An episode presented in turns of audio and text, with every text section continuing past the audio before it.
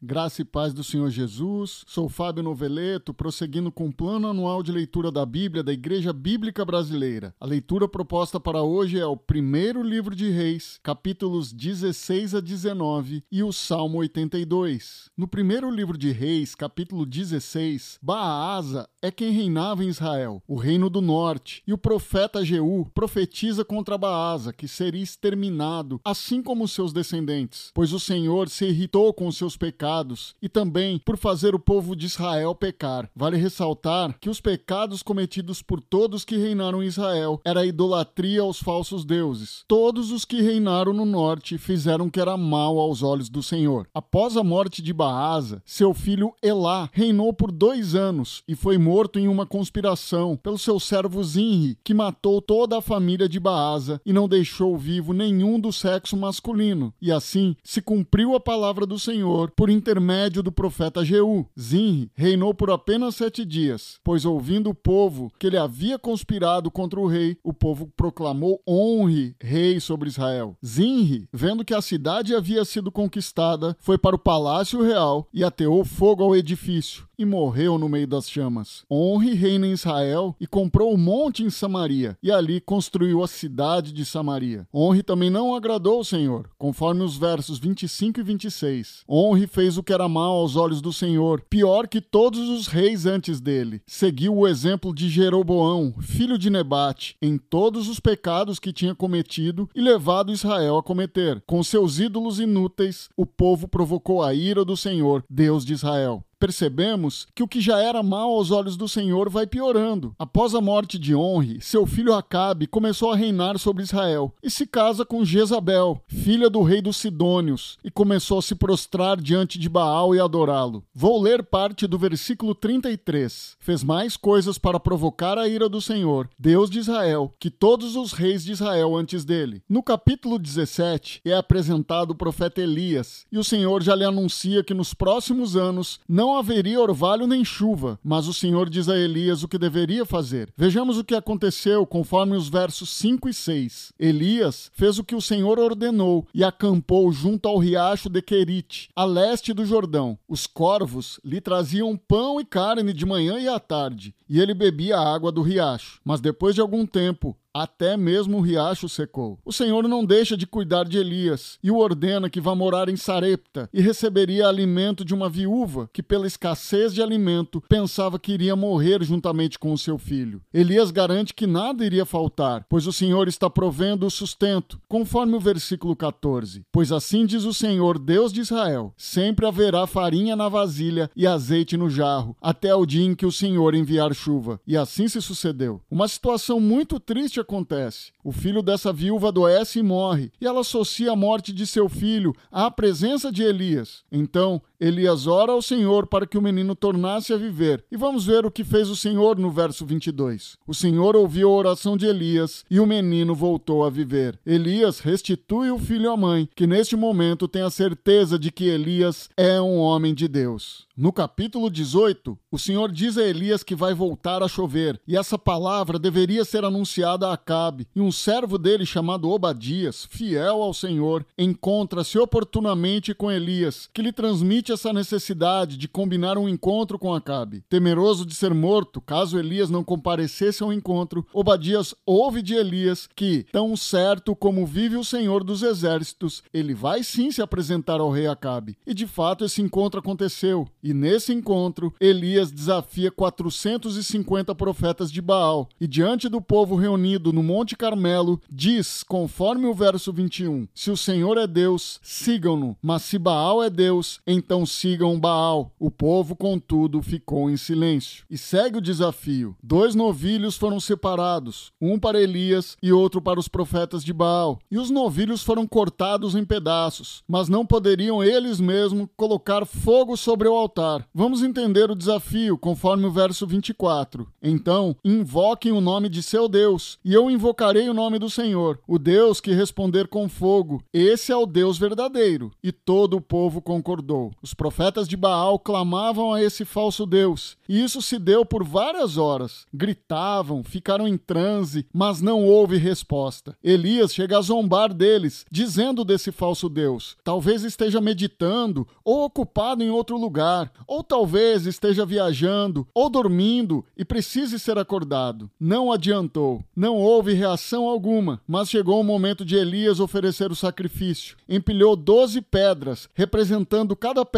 uma tribo dos filhos de Jacó, cavou uma valeta e por três vezes derrubou quatro jarras grandes com água sobre o holocausto e a lenha, e a água corria ao redor, enchendo até mesmo a valeta. Elias orou ao Senhor, e vejam só o que aconteceu, conforme os versos 38 a 40. No mesmo instante, fogo do Senhor desceu do céu e queimou o novilho, a madeira, as pedras e o chão, e secou até a água da valeta. Quando o povo viu isso, todos se prostraram com o rosto no chão e gritaram: O Senhor é Deus. Sim, o Senhor é Deus. Então Elias ordenou: Prendam todos os profetas de Baal, não deixem nenhum escapar. O povo os prendeu e Elias os levou para o riacho de Quizon e ali os matou. Nos versos 41 a 46, Elias foi ao Monte Carmelo e prostrou-se até o chão com o rosto entre os joelhos e orou, e o Senhor envia uma grande tempestade. No capítulo 18, dos versos 1 a 9, Jezabel deseja matá-lo, assim como foram mortos os profetas de Baal. Elias teve medo e fugiu em direção ao deserto para salvar a sua vida, e angustiado orou, pedindo ao Senhor para que tirasse a sua vida. Mas um anjo do Senhor o sustenta nesse tempo e o alimenta para que suas forças aguentassem uma jornada de 40 dias e 40 noites até ao Monte Sinai. Dos versículos 10 a 17, o Senhor fala com Elias, que responde ao Senhor quando é perguntado o que fazia naquele local, pois Elias se abrigava em uma caverna. Vou ler parte do verso 14. Contudo, os israelitas quebraram aliança contigo, derrubaram teus altares e mataram todos os teus profetas. Sou o único que restou, e agora também procuram me matar. Mas o Senhor tranquiliza Elias e o instrui a ungir um rei na Síria, outro rei em Israel, e preservou sete mil de Israel que nunca se prostraram diante de Baal. Dos versos 19 a 21, Eliseu é chamado como ajudante de Elias, pois será o seu sucessor. Agora, vamos seguir ao Salmo 82. O salmista retrata Deus anunciando o seu julgamento sobre as decisões injustas dos que governam, pois estão favorecendo a causa dos perversos. Mas o próprio Deus é quem tem o controle sobre tudo e sobre todos. E concluo fazendo leitura do versículo 8. Levanta-te, ó Deus, e julga a terra, pois todas as nações te pertencem. Vamos orar. Senhor, muito obrigado pela porção das Escrituras que nós refletimos no dia de hoje. Obrigado, pois percebemos que Tu és o Deus que nos sustenta, é o nosso provedor em todo o tempo. O Senhor não dorme, é o nosso protetor. Te agradeço pelo Teu imenso amor sobre nossas vidas. Em nome de Jesus que eu oro. Amém.